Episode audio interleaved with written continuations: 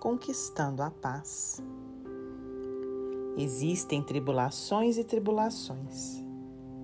Para extinguir aquelas que conturbam a vida, comecemos a cooperar na construção da paz onde estivermos. Necessitamos, porém, conhecer as farpas que entretecem as inquietações que nos predispõem ao desequilíbrio e ao sofrimento. Vejamos algumas.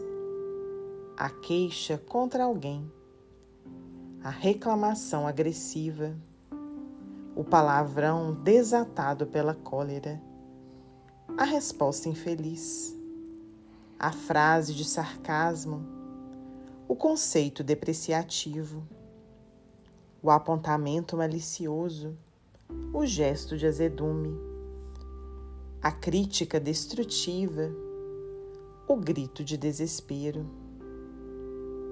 o pensamento de ódio, a lamentação do ressentimento, a atitude violenta, o riso escarninho, a fala da irritação, o cochicho do boato, o minuto da impaciência, o parecer injusto, a pancada verbal da condenação.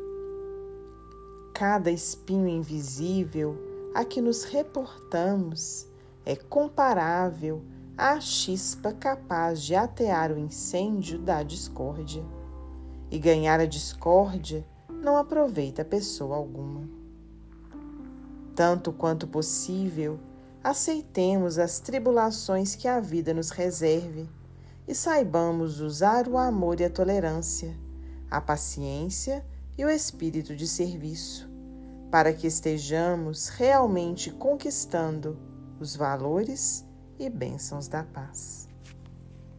Emmanuel, discografia de Francisco Cândido Xavier, do livro Paciência.